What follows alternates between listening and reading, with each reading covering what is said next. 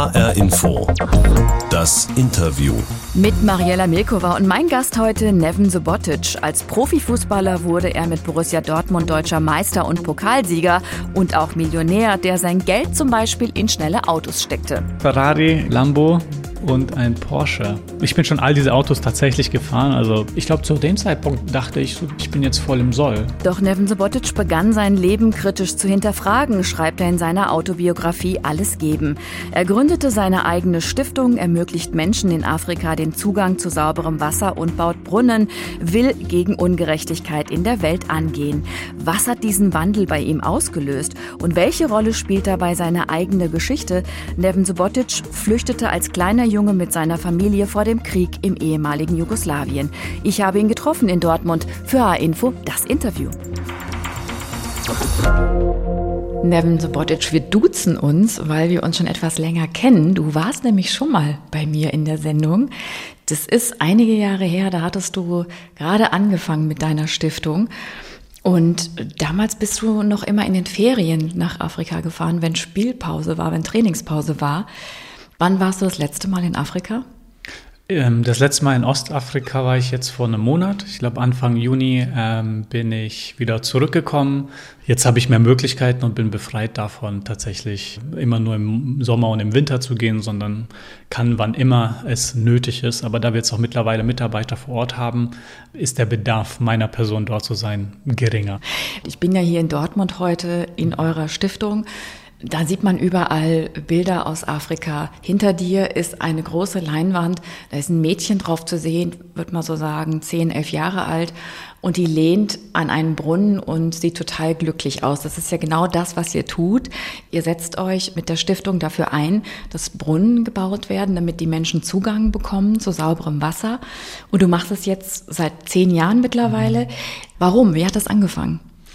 Ähm, wir sind in, in, Ostafrika und da auch ganz gezielt in Äthiopien und Kenia und auch Tansania und dort in den ländlichen Regionen. Deshalb unsere Bildwelt bildet weder Afrika ab noch irgendein Land, sondern es ist tatsächlich sehr ländliche Regionen, die, auf die wir fokussiert sind, weil die Menschen dort von, von äh, extremer Armut leiden und äh, nicht die finanziellen Möglichkeiten haben, um Wasserversorgung, Sanitärversorgung äh, selbst irgendwie zu realisieren. Ne? Dafür müssten wir viel fairere Preise für das zahlen, was sie nach Deutschland oder die EU EU oder in andere Länder importieren. Das ähm, ist leider sehr schwierig, gerechter zu gestalten. Aber ähm, die große Motivation kommt tatsächlich äh, mit der Auseinandersetzung, wie die Welt funktioniert, welche Rolle ich dabei spiele, weil ich lebe in Deutschland, ich profitiere enorm davon, dass andere Le Leute einen Hungerlohn äh, bekommen und ich am Ende in einen Laden gehen kann oder sonstige Versorgung bekomme und das total bezahlbar ist. Ja, wir merken ja jetzt, in der aktuellen Zeit, dass wenn Strom auf einmal deutlich wächst, so dann, dann, dann drückt und die Regionen, in denen wir aktiv sind, da drückt es äh, nicht seit der Ukraine, seit Februar, sondern da drückt es schon seit äh, Dutzenden oder Hunderten von Jahren. Äh, und weil das so verdammt ungerecht ist, ja, und wir auch jetzt das erste Mal ein Gespür dafür bekommen, ist das für mich auch der Grundsatz, um zu sagen, hey, das ist ungerecht und ein bisschen möchte ich da doch beitragen, dass es weniger ungerecht wird. Und wenn du darüber redest, dann merkt man, das sprudelt so richtig raus aus dir. Das ist total in deinem Kopf, das beschäftigt dich. Mhm. Wenn du jetzt nach zehn Jahren deiner Stiftung Bilanz ziehen müsstest, was würdest du sagen, wo steht ihr heute? Was habt ihr erreicht? Also wir müssen natürlich weg von Gefühlen. Ich bin ein Typ, der ähm, sehr gerne du hast über nicht Fakten so mit spricht. Emotionen, ne? Weniger, ähm, weil ich auch sehe, es gibt Organisationen oder Menschen, die sehr überzeugt sind von dem, was sie tun und ähm, sehr schnell in, in, ein, in einen Kreis reinkommen, ähm, so eine Wohlfühloase, so auch teils mit diesem Begriff Charity dann sehe, so alles ist gut, egal was man macht, weil man macht man ja irgendwas sich gut, Soziales. dass man genau. hilft, so, ne? Genau, und dann ist egal, ob das tatsächlich wirkt und was daraus in ein, zwei, drei, fünf Jahren passiert, weil wichtig ist, ich habe was getan. Nee, ähm, wichtig ist tatsächlich, was daraus resultiert. Und wir haben jetzt in zehn Jahren ähm, knapp 500 Projekte realisiert und 464, knapp über 450, werde dann richtiger gesagt, mit äh, knapp 180.000 Menschen, die dann davon tagtäglich profitieren können. Da muss ich noch von Asterix dran machen. Wir arbeiten in Tigray hauptsächlich, äh, das momentan vom Krieg bedroht ist und von einer Blockade der Zentralregierung, womit, um ehrlich zu sein, ist es so, dass jetzt nicht äh, jeder Brunnen genutzt werden kann, weil die viele Menschen äh, in die Städte jetzt flüchten, weil es einfach kein Nahrungsstoff gibt. Ja, und Wasser ist zwar das Wichtigste, aber danach kommt dann auch Nahrung und Medizin.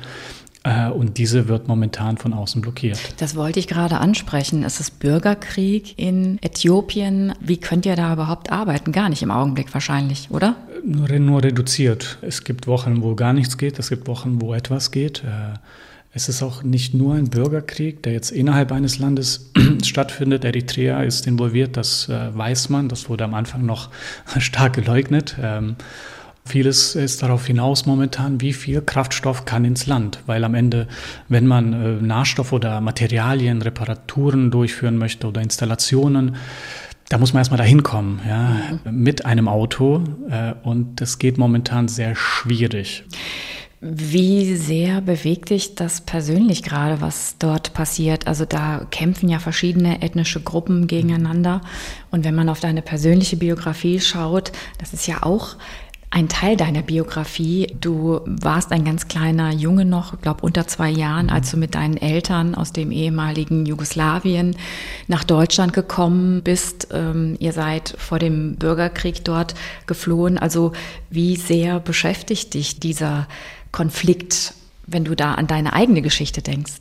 Ich versuche mich selbst nicht in den Fokus zu stellen. Also was ist mein Gefühl dabei? Ich ähm, versuche es zu verstehen, die verschiedenen Parteien und Meinungen, die es da gibt, zu verstehen. Also kommen da Kindheitsfragen, Kindheitsthemen in dir wieder hoch? Nicht Fragen. Ähm, ich verstehe diese ethnische Dimension. Ich selbst bin jemand, der zwar nicht im Krieg groß geworden ist, also noch weiter entfernt ist als die Leute, die jetzt momentan dort sind oder die Diaspora in Deutschland oder in Amerika oder sonst wo. Äh, und trotzdem war der Krieg, umso älter ich wurde, umso präsenter, obwohl der schon längst vorbei ist. Also ich merke auch bis heute, das ist was anderes wenn mich ein, ein Bosnier, ein Kosovare, ein Albaner, ein äh, Slowenier, ein äh, Montenegriner, ein Kroate äh, begegnet, irgendwie ist da, da ist ja was. Und ich habe daran gar keinen Teil ge gehabt und wahrscheinlich die meisten anderen Leute ja auch nicht. Du hast nur immer gesehen, wenn, so, wenn deine Eltern äh, Lebensmittel in die Heimat geschickt haben. Ne? Genau, Schokolade unter anderem. Genau, unter anderem Schokolade, die mir auch selbst gefallen hat. Wie würdest du deine Kindheit beschreiben? Meine Kindheit in Deutschland war sie, glaube ich, noch ziemlich angenehm. Klassisch äh, auf Deutsch gesagt, so Ausländer groß geworden.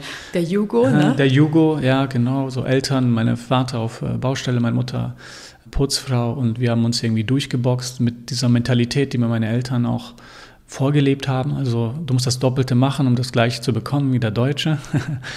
und naja, wir hatten durch den Sport, und das finde ich ist auch ein, ein hoher Mehrwert, äh, der Sport als Kulturgurt äh, darstellt. Mhm. Äh, auf dem Sportplatz waren wir alle gleich und da konnte ich auch besser sein als die anderen. Ähm, das heißt, schön, auch in einem kleinen Dorf aufgewachsen, in äh, Schönberg im Schwarzwald. Naja, und äh, ich habe jetzt natürlich, umso älter ich geworden bin, umso mehr verstanden, wie viel im Hintergrund noch passiert ist. Also was meine Eltern tatsächlich machen mussten, unter welchem Druck sie zum Teil auch standen, wenn deine Familie vom, im Krieg ist und du in Deutschland da also wirklich auch äh, als äh, Bürger zweiten Grades äh, anerkannt und behandelt wirst mit einem Duldungsantrag alle drei Monate, ähm, hoffst, dass du nicht äh, wieder zurückgehen musst in den Krieg und am Ende ja quasi deine Jugend und das ganze Netzwerk, das ganze soziale Kapital, dass, dass das verloren war, äh, ganz plötzlich, als sie mit Mitte 20 meine Eltern nach Deutschland gekommen sind. Also und dann, ich habe da mächtig Respekt vor. Ja, und dann gab es ja zehn Jahre danach äh, den nächsten Einschnitt. Ihr wurdet abgeschoben und ihr seid dann in die USA gegangen. Das, denke ich mal, versetzt einen ja vielleicht auch einen Schlag, ne? Ja, ja. Das war dann so Anfang 99 und meine Eltern kamen und haben gesagt, setzt euch mal hin. Und die meinten, ja, wir müssen innerhalb von drei Monaten das Land verlassen. Und meine Schwester und ich so, wir sind zehn Jahre alt, also was bedeutet das überhaupt? Wir hatten davon gar keine Ahnung, gar kein Gespür und irgendwie so näher wir zu diesem Datum kamen, dass wir das Land verlassen mussten, ähm, umso mehr ergab sich zum Teil auch eine Hoffnung, weil wir die Möglichkeit hatten, uns zu bewerben erstmal mhm. für ein Visum in Amerika, was wir auch getan haben und es auch bekommen haben. Und somit wurde aus, ihr müsst das Land verlassen und zurück nach Bosnien in die Nachkriegszeit. Ein Land, das ich zu dem Zeitpunkt gar nicht kannte, weil ich bin in Deutschland groß geworden. wurde, wir könnten jetzt nach Amerika, was so ein bisschen so im westlichen Sinne glänzt und äh, voller Action ist und äh, ganz tollen Sachen. Da war auch eine gewisse Euphorie dahinter, aber es war auch ungreifbar. Wir, wir haben nicht verstanden, also ich habe zumindest nicht verstanden, was es bedeutet jetzt wirklich so mein Leben und all das, was da war, alle Freundschaften jetzt auf, zur Seite ja, zu legen. Einmal Katz, auf ne? einmal ist das weg. Ja. ja. Und auf einmal bist du irgendwo, es ist ganz neu, aber du kannst nicht mehr zurück. Aber die alle anderen, die noch in Deutschland äh, sind und äh, einer meiner besten Freunde oder mein bester Freund, der ist noch immer in dem, in, in dem Dorf. Und da merke ich jetzt so 20 Jahre später, was das bedeutet. So, da ist eine, eine hohe Vernetzung untereinander, die ist äh, unsichtbar zum Teil, aber man, man spürt sie, man hat ein Gefühl von Sicherheit und Zugehörigkeit. Das habe ich ja das letzte Mal wahrscheinlich dann gehabt, als ich, als ich äh, zehn war, äh, bevor ich auf den Flieger nach Amerika gegangen bin. So wie du das in deinem Buch beschreibst, war es bei euch zu Hause so, dass ihr nie viel Geld hattet? Ich habe mich gefragt, war da schon früh so der Traum da, eines Tages, da werde ich euch allen zeigen, ja, da werde ich was ganz, ganz Großes. Ein großer, ja. berühmter, reicher Fußballer. Ja. War, nee, war, das so eine Motivation von dir? Nee, ich glaube, ähm, so finanziell nicht. Die, so, die, ist, ist eher so eine Haltung, so eine Mentalität, die sich bei mir entwickelt hat ähm, durch meine Eltern. Äh, mein Vater war schon sehr begabter, talentierter und, und hart arbeitender Fußballer, ne, der aber das niemals ausüben durfte in Deutschland. Aber ich habe gesehen, so, das ist jemand, der, der gibt Gas, der nimmt Sachen ernst. Äh, meine Eltern, auch meine Mutter ist sehr sorgfältig. Äh, bei ihr musst du dir keine Gedanken machen, wenn sie sagt, ich kümmere mich. Das hat sich bei mir eingeprägt. Und ich weiß noch, irgendwann ein paar Jahre später, also ich bin da mittlerweile 25, gehe nach Serbien und ich sage, ja, ich bin ja auch ein Serbe. Und die Serben sagen es mir, ja, wieso denn? Ich so, ja, ich bin auch richtig fleißig, hart arbeiten. Ich so, Kennst du Serben? War eigentlich richtig doof, weil ich es total generalisiert nicht, habe. Nicht alle über einen Kamm scheren darf. Genau, also weder im Positiven noch im ja, Negativen, eben. aber da habe ich halt verstanden, nee, so ich habe meine Eltern mit diesem Begriff verbunden, aber eigentlich waren ja, meine Eltern ähm, von der Mentalität her so, wie sie waren und das habe ich mitgenommen. Nerven Sobotic in H-Info, das Interview. Ich habe dir unsere Interviewbox mitgebracht, die bringen wir jedem Gast mit und da tun wir immer was rein. Mhm. Magst du mal reingucken? Ja. Und mal rausholen. Schöne Box. Ja. Ja, cool. Erst die Spielsachen. Erst die Spielsachen. also roter Ferrari, gelber Lambo mhm. und ein Porsche. Genau. Orange. Und da ist auch noch ein BMW hier. Achso, ne? das, das habe genau. ich gesehen. Ja, schön. Genau. Ich wollte mal gucken, ob du glänzende Augen bekommst. Immer nee, noch. Äh, von Kleinwagen, nee, nee, müssen schon ein bisschen größer sein. Und ein bisschen meine, mehr drumrum machen. Nee, also, Spaß.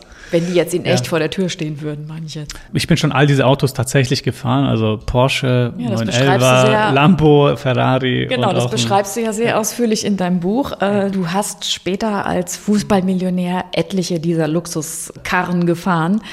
Weil du nicht wusstest, wohin mit der Kohle oder genau, war das so ein also, kleiner Jungentraum? Ich, ich glaube, das war so sehr klein Jungentraum wie Astronaut werden. Ja, ich habe jetzt keinen großen Bezug zu Autos vorher gehabt oder äh, danach. Ähm, ich war einfach verloren und äh, dachte mir, ja, alle um mich haben solche Autos. Äh, also muss ich es auch. Es ist gerechtfertigt auch, dass ich jetzt eins hole und mein bester Freund ist Autofanatiker, also wirklich. Und ähm, der hatte dann Spaß und es hat mir auch Spaß gemacht zu sehen, dass das für ihn Spaß macht und so wurde es halt für alle ganz spaßig an sich. Aber natürlich ist es äh, an, an sich total sinnlos, weil wir hätten genauso gut einfach den PlayStation anschmeißen können und das auf der Videokonsole spielen, weil äh, da macht es mindestens genauso Spaß und da muss man keine Angst äh, haben um äh, Tickets, also um äh, Strafzahlung oder um, wenn mal was schief geht. Aber ja, für mich war es erstmal so, dass ich mich an meiner Umwelt orientiert habe, links und rechts geschaut habe und gemerkt habe, okay, ähm, Menschen wie ich oder die diese Berufsgruppe haben, kaufen das, also äh, dann folge ich dem Ganzen. Also es war echt ein Folgen anstatt Nachdenken und selbst für mich entscheiden. Du schaust ja auch sehr selbstkritisch auf diese Zeit, als du mhm. ja einer der Stars warst beim BVB. In deinem Buch Alles geben beschreibst du deine Tage früher so, also den Ablauf, mhm. Aufwachen, Essen, Videospiele zocken, Training, Essen, zocken, schlafen, das Ganze von vorne ja. und dann auch noch Partys, Feiern, Frauen. Mochtest du dich da eigentlich selber gern leiden? Ich glaube, zu dem Zeitpunkt äh, dachte ich, so, das ist, ich bin jetzt voll im Soll. Also äh, das machen alle um, um, mich herum auch. Und wieso macht man das so? Ich, ich habe Hip-Hop gehört, ich bin mit Hip-Hop groß geworden und ich liebe es noch heute. Äh, und da waren dann auch nicht zwingend Vorbilder, die so ausgewählt wurden, sondern Vorbilder, die sich dadurch ergaben, dass ich halt Fan von dieser Musikgenre bin, ja. Und da ist immer auch diese gleiche Geschichte so. Man arbeitet hart dann tagsüber, ne, mhm. beim Training, klar, und dann danach wird halt gefeiert und Autos äh, werden gekauft, äh, die Eltern bekommen eine Wohnung, sodass das den ersten Einkauf, den man macht, habe ich auch so genau gemacht, weil ich ja nicht wusste, welchen Katalog von Möglichkeiten gibt es hier und welcher davon passt zu mir? So diese Frage habe ich mir nie gestellt, sondern ich bin echt nur dem ganzen Wahnsinn gefolgt. Also die Sinnsuche kam dann später erst. Die Sinnsuche kam erst äh, später. Ich glaube, für mich war das eher auch so etwas, ich habe etwas getan und dann irgendwann mal kommt mein Gewissen mir hinterher und sagt so, hey, äh, weiß nicht, ob das so richtig mhm. war. Ähm, so, du hast heute kein Auto mehr, ne? Stimmt's? Ich habe jetzt kein Auto, also meine Freundin hat eins und das teilen wir dann. Genau, und äh, ich komme sehr gut klar. Bin jetzt auch mit der Bahn gekommen, 9-Euro-Ticket, bin großer Fan davon. Ist halt äh, auch so eine interessante Frage, die ich mich jetzt auch für die Zukunft stelle. So, wie möchte ich leben? Weil idealerweise bin ich und das Glück habe ich ja zum Teil, der Mensch, der ich bin, äh, privat, ist der Mensch, der ich bin in meinem Berufsumfeld. Und das ist sehr schön, wenn ich dann noch mein, wie ich lebe, ja, äh, äh, nicht nur wie ich von A nach B komme, sondern auch wie ich lebe, noch mehr darin abbilden kann, äh, umso hilfreicher wäre es auch für mich, weil dann mein Gewissen sich auch ein bisschen mehr beruhigen würde. Ich habe mich schon gefragt, ob du heute den orangefarbenen Pulli anhaben würdest. das wird TV-Auftritte, nicht für den Radio. weil du, du, du, lebst ja auch ziemlich nachhaltig. Du hast deine ja. Kleidungsstücke auch auf ein Minimum reduziert. Ja. Und äh, diesen orangenen Pulli, den hat man jetzt schon öfter gesehen. Ja, und ja. der sitzt gut. Ich ich weiß, ich kann den immer anziehen und der passt und ähm, das ist für mich eine Erleichterung. Ne? Der Mehrwert ist tatsächlich, ich weiß, da sind ein paar schöne Sachen und dann greife ich zu einem von diesen drei Sachen, die ich jetzt für so TV-Auftritte habe und dann ist gut. Äh, Greifst du nochmal in die Box? Ja. Äh, und zwar dieses Teil, genau das da. Das da? Ja. Oh, das ist mir fern. Das sind so kleine nachgemachte Ikonen, ja. so orthodoxe Heiligenbildchen, die ich mal aus meiner Heimat geschenkt bekommen habe. Mhm. Ahnst du denn, worauf ich hinaus will? Warum ich dir das in die Kiste gelegt habe? Ähm, ich nehme an, weil äh, Jürgen Klopp mich als Heiliger bezeichnet hat, dann bin ich der kleine Junge, der da. Das war im Vorwort zu deinem Buch. Er hat das Vorwort geschrieben und er hat diesen einen Satz geschrieben und dann machte es in ihm auf einmal Klick und er begann sich zu verwandeln von einem Fußballprofi in einen Heiligen. Hat er recht? Siehst du das auch so? Heiliger, ich, äh, Kloppo ist ein lustiger Typ und dann äh, wendet er vielleicht mal lustige Begriffe an. Ich, ich glaube, der meint das ganz ernst. Aha, ja, ich verstehe das Kompliment, ja, äh, absolut und, und äh, nehme es natürlich auch dankend an. Äh, aber ich bin bei weitem kein Heiliger. Ich äh, mache 10.000 Fehler und ich glaube, wir kommen als Gesellschaft und ich als Person nicht weiter, wenn ich denke, dass irgendwas bei mir sehr, sehr gut ist oder dass ich als Gesamtmensch äh, gut bin, weil die Welt ist viel zu komplex, als dass man das so vereinfachen könnte, so wie, weil ich jetzt mit der Stiftung arbeite, bin ich so generell ein, ein guter Mensch. Ich versuche zu sein, ja, aber ich scheitere daran äh, wahrscheinlich genauso häufig wie ganz viele andere Menschen. Er hat wahrscheinlich einen passenden Ausdruck, ein passendes Bild gesucht für diesen Wandel, den du vollzogen hast. Ähm, wie würdest du das denn beschreiben? Was hat auf einmal Klick gemacht? Also was hast du in dem Augenblick verstanden? Was hat diesen Wandel bei dir bewirkt? Also erstmal, glaube ich, war es nicht ein Punkt. Vielleicht wurde das extern so wahrgenommen, also von, von Kloppo jetzt in diesem Fall. Ähm, bei mir war es echt so ein langer ja, Prozess, äh, angefangen äh, mit einer Selbstkritik über in Anführungsstrichen Charity, also was ich bis dato gemacht hatte, was so ungefähr gar nichts war, aber am Ende riesen Applaus dafür bekommen habe, also angefangen von Bilder machen und Werbeartikel an Kinder in Krankenhäusern dann äh, zu verschenken und dabei auch eben Bilder zu machen. Natürlich ist das schön, aber es ist auch irgendwie. Nicht genug. Nicht, nicht mal nicht genug, sondern es ist auch ein bisschen pervers in der Hinsicht.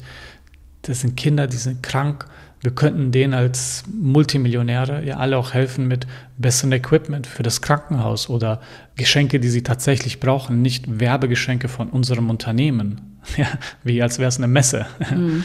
ähm, und dann noch einen Fotografen mitnehmen. Irgendwie, das war, hat sich nicht richtig angefühlt, auch wenn von außen alle natürlich geklatscht haben und gesagt haben, hey, super, super, dass ihr das macht, boah, seid ihr Vorbilder, boah, toll, toll, toll. Naja, ähm, für mich war es nicht der Fall. Und mit der Zeit konnte ich diesem, aus dem unwohlen Gefühl nichts wirklich anfangen, außer so weiter durchs Leben zu gehen. Dann kam ein Freund, Familienfreund zu mir und meinte, du kannst ja auch eine Stiftung gründen. Ich bin zu diesem Zeitpunkt 21, 22, habe keine Ahnung, was eine Stiftung ist, außer dass ich keine haben möchte, weil ich verbinde das mit sehr reichen Familien, die dann so dem Erbe quasi so das Erbe so weitergeben für die x-te Generation. Und naja, insgeheim habe ich mich damit auseinandergesetzt und verstanden, nee, Stiftung ist einfach eine Organisationsform, kann alles sein.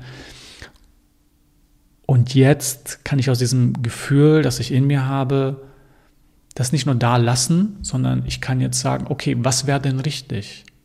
Mhm. Und dann nicht diese Frage beantworten in Worten, sondern vor allem auch in Taten. Und das war für mich das Faszinierende, etwas ganz Neues zu entdecken, weil ich war bis dato wirklich in diesem Fußballuniversum drin. Das war großes, weil es ein Universum ja auch ist. Aber es war in diesem Fall endlich. Und ich habe endlich mal eben auch diesen Sprung geschaffen zu all dem, was da draußen ist, was ich nicht wusste, was aber alle anderen schon wussten. ja, und das hat mich fasziniert, denn die Welt ist groß, die Welt ist verdammt ungerecht und daraus auch eine Handlung zu bewirken. Wenn man dein Buch liest, äh, dann hat man das Gefühl, oder ich hatte das Gefühl, dass es so einer, der ja auch in gewisser Weise abrechnet mit dem Profifußball, mit diesem System, wo ja Millionen umgesetzt werden. Mhm ist es so? Ist für dich Schluss äh, mit dem Thema Fußball? Bist du da durch? Nee, also ich finde, für mich war es keine Abrechnung. Ich habe das meiste, was ich weiß, habe ich für mich behalten müssen.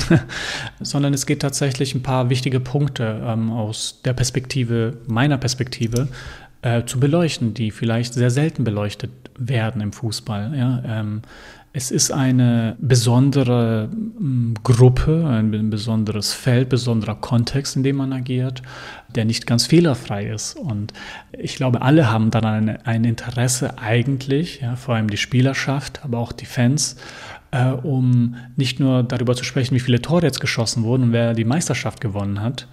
Ähm, Spoiler, zehnmal in Folge Bayern, also total langweilig, ähm, sondern auch, was nicht läuft. Weil ich bin jemand, ich gehe in etwas rein. Ich bin nicht zufrieden, wenn alles so war wie gestern, sondern ich will ja auch gewissermaßen für Veränderung oder zumindest mal einen Anschub dazu geben, was falsch laufen könnte. Weil diese Fehler nicht irgendwie finanzieller Natur sind in der Hinsicht, oh, jetzt müssen Leute noch mehr Geld verdienen. Nee, es geht um Gesundheit, es geht äh, auch um Fairness, es geht um Solidarität. Du guckst natürlich auch schon sehr, sehr kritisch auf Profifußball. Du schreibst zum Beispiel, von manchen werden Profifußballer als Götter verehrt und die Putzfrau, die keine Millionen auf dem Konto hat, wie wird sie behandelt? Wer jubelt ihr zu?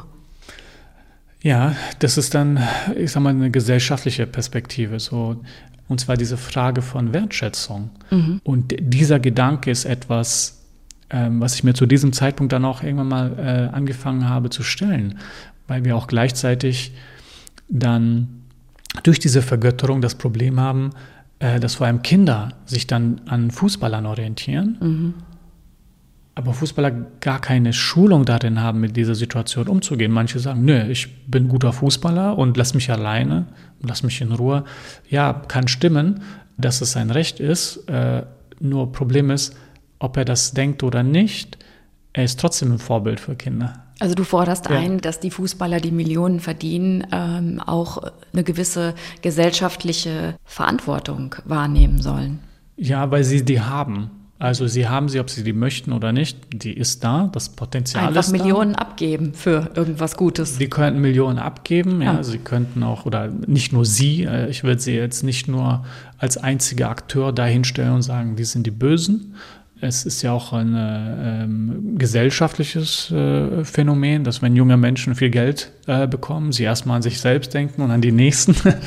das ist jetzt nicht irgendwie einzigartig nur was Fußballer betrifft, sondern ich hätte schon die Hoffnung, dass diese soziale Rolle stärker definiert werden würde äh, von der Spielerschaft, weil ich glaube, darin auch einerseits ein Wert für den Menschen liegt, der selbst Spieler ist und der selbst das Gefühl hat, hm, ich bin ja eigentlich nur Spieler, aber eigentlich bin ich ja auch ein Mensch und eigentlich sind ja meine Mitmenschen ja auch sehr wichtig. Und äh, sieht man beispielsweise auch bei Marco Reus, der 500.000 Euro hier äh, der Stadt Dortmund zur Verfügung gestellt hat, um äh, Kleinunternehmen durch die Corona-Krise dann auch zu bringen. Und ich glaube, dass ähm, genau solche Handlungen auch sehr wertvoll sind, weil sie ja zeigen, nicht nur, oh, Fußballer kann das, sondern ich glaube, der Fußball in sich denkt sich auch so, ja, okay, jetzt habe ich auch ganz neue, ich bin jetzt Teil dieser Gesellschaft, von der ich ja sonst nur vergöttert werde zum Teil und gar keine Verbindung habe. Bekommst du denn von Spielerkollegen und vielleicht auch Kolleginnen, mhm. bekommst du da Unterstützung oder denken die vielleicht, naja, der Nevin, der ist so gut für diese Welt? Hm, äh, pff, nee, ich denke auch, manche denken sich, boah, Nevin, der ist ja blöd. Was denkt der? Ich, ich weiß es nicht. Ähm, von den Kollegen und Kolleginnen, von denen ich das weiß, ich, die teilen äh, viele diese Meinung. Diese Meinung ergibt sich ja auch zum Teil aus ähm, Gesprächen mit Dutzenden äh, SpielerInnen ähm, aus den letzten Jahren.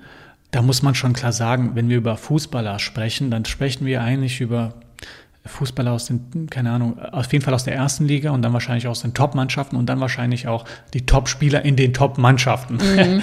Fakt ist, nicht alle sind in den Top-Ligen, in den Top-Mannschaften die Top-Spieler, sondern die meisten, wenn man sich dann auch zweite Liga mal anschaut, da gibt es enorm viele Leute, die halt auf der Bank sitzen oder auf der Tribüne, die jetzt nicht das Mega-Gehalt bekommen. Wenn man sich die dritte Liga anschaut, da ist das kein äh, großer Preis, der damit verbunden ist. Wenn man sich die, die Bundesliga der Frauen anschaut, dann sind da Arbeitsverträge, äh, das bekommen bei uns hier Werkstudenten. Äh, und die krass, arbeiten ja. dann tagtäglich, haben dann noch zu tun, kommen dann zum Training und äh, müssen dann am Wochenende noch von A nach B und zocken. Und wir erwarten, dass sie dann die allerbeste Leistung bringen. Und ähm, ja, ich glaube, da, da gibt es eben einfach durch diese Schilderung ergibt sich ja schon der Bedarf nach mehr Solidarität, um den Fußball als solchen zu etablieren und zugänglicher zu machen für viel mehr Leute. Nevin, du bist jetzt 33. Wo siehst du dich mit 40? Ich habe drei Vorschläge für dich. Mhm. Als glücklicher Familienvater, umringt mhm. von einer Schar Kinder. Mhm. Als Nachfolgertrainer von Kloppo mhm. beim FC Liverpool mhm. oder als Bundesentwicklungsminister? Mhm. Ähm, von den dreien am wahrscheinlichsten ist keins. Sondern? Ähm, wenn es mein Wunsch, wenn es mein Wunsch wäre. Ähm, äh, Entwicklungsminister klingt sehr interessant.